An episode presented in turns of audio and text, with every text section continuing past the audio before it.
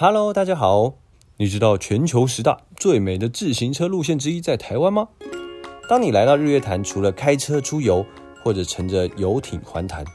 你更应该选择骑着单车漫游整个日月潭。因为当你曾经在这条路线呢，这一条呢就是被美国 CNN 列为世界十大最美的自行车路线里。完善的自行车车道非常适合骑乘单车。那游客呢，也可以选择群山环绕的日月潭环湖系统，或是极致绝美的水上自行车道。这一条呢，就是象山自行车道。首先呢，为大家介绍的就是两条路线。第一个呢是环潭挑战路线，也就是绕着日月潭环湖公路，你可以先骑一圈，大约是三十公里。那在这个途中，你会经过水社码头、九龙口大平台。然后是文武庙，还有九洼叠巷，接着呢是伊达少部落，还有玄奘寺，跟月牙湾，跟慈恩塔，还有投射象山游客中心、同心桥、龙凤宫、月老庙等等。那这一整条路线的骑乘时间约莫是三点五个小时。那再加上你在每个点停留的时间，大约的长度大概是落在这个时间了。那这整条的路程呢，它的坡度其实都算是平缓的。而且当你骑乘这个自行车道，它大多数呢是穿梭在森林的林木间，所以你骑起来是会非常舒适的。因为沿途你还可以看着一旁的湖景，它伴随着你，就是骑着每一个段落。中途呢，你还可以就是往南眺望，就是投射的盆地；往北呢，你还可以看着青龙的山脉。因此，只要体力不要太差，你大概半天就可以轻松的完成这条路线。这里是亲近日月潭最简单也是最能享受湖光山色的方式哦。另外有一个较短的象山段呢，它大概是全长约六点四公里，大约的骑乘时间呢是只要半个小时。它是从水社码头到投射坝。沿途呢，也就是比较多都是山景跟水景的交错，在这条独立的道路呢，就仅供单车还有行人使用。相对的，就是在大小车来往的公路，安全了许多许多。你因此可以在这里悠闲的散步，也可以骑着单车徜徉在蜿蜒的步道中，体验一下在水上骑单车的乐趣。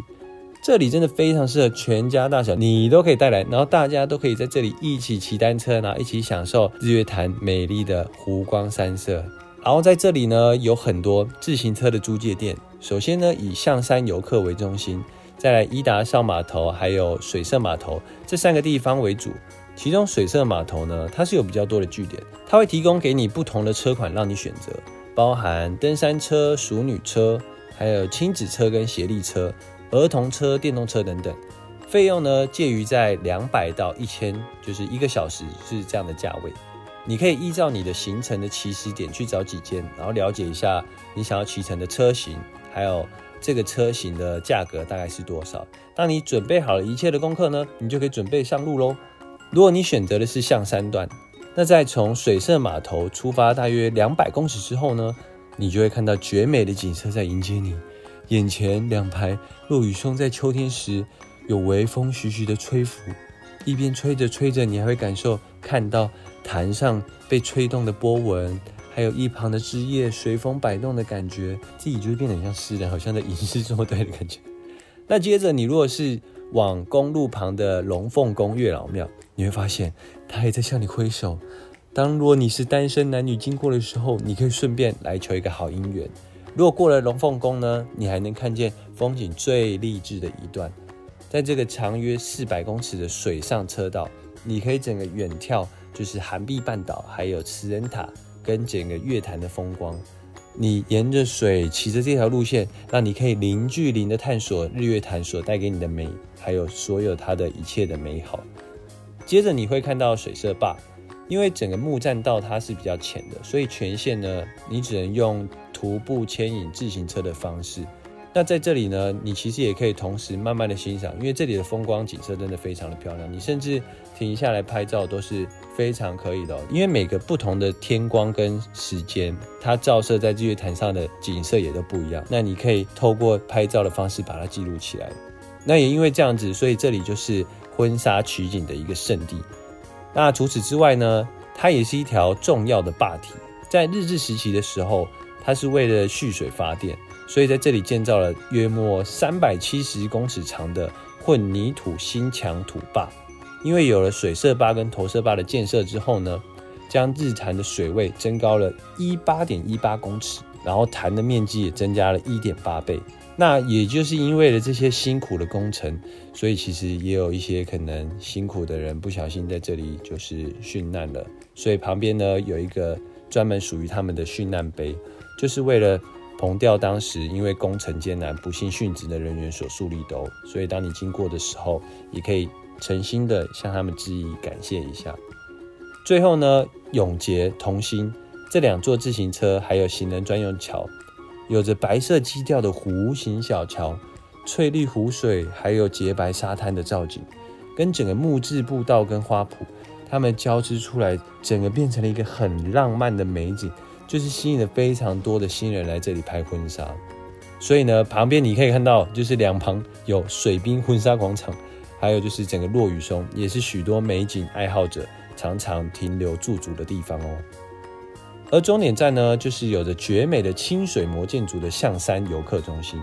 到处都是你可以拍照的一个好地点。除了呢可以喝水，还有盥洗设备可以让你做歇息之外，如果想要知道更多的景点还有交通资讯的内容，在旁边还有热心的志工，你只要询问，他们都会很热切、很亲切的帮你做服务哦。那整个日月潭的国家风景区，它的辖区其实是横跨南投五个乡镇。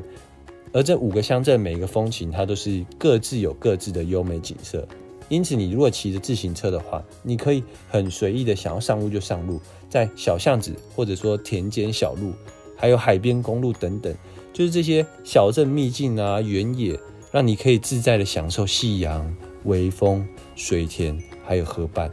这一整个路线让你觉得很简单，也很幸福。这是在繁忙的日常过程中。你很难感受到的东西，因此你如果有机会的话，一定要来这里骑着自行车，感受一下整个日月潭的路线，还有日月潭的放松跟美好。那最后的注意的事项呢，就是当你如果骑象山段的时候，因为水色坝它这个路线，它全线就是木质的铺面，所以是禁止骑乘的，就是你这里一定只能牵行通过，千万不要骑硬骑，就是会导致很多。额外的意外或者损毁发生。那永结同心桥呢？它的周边路段是全线都是下坡弯道，所以你在下坡骑的时候，你尽量要减速，或者说用牵行的方式，以免发生危险哦。另外呢，就是月潭段的部分，因为它这里是台电管制的周边路段，还有旁边是博山崎路段，两侧呢就是全线比较多下坡路线。也是，请你就是减速或者牵行通过，这样相对的是比较安全。那当你在骑乘自行车的时候，要记得礼让行人哦，因为行经一般道路的时候，同时你也是应该要遵守交通规则号志，还有并且注意自身的安全哦。那来这里的方式呢，你可以透过各种交通工具，就是你可以自己开车，或者说搭乘大众运输，有比如说国光客运啊，有从台北到日月潭，或者说台湾好行的日月潭线。也有南投客运跟人友客运都可以到达这里哦。最后呢，你如果想要获得更多的资讯的话，在日月潭国家风景区，你也可以联系他们的电话是零四九二三四一二五六。你只要打了这个电话，你就可以询问他们最近的资讯，还有等等的交通细节等等的。好，那如果有机会的话，一定要好好的来日月潭，来一段象山自行车道，任选一段，都可以让你感受到。远过于平常疲惫繁忙的日程，可以好好的放松，可以好好的享受整个大自然带给你的美好。OK，以上呢就是象山自行车道的介绍。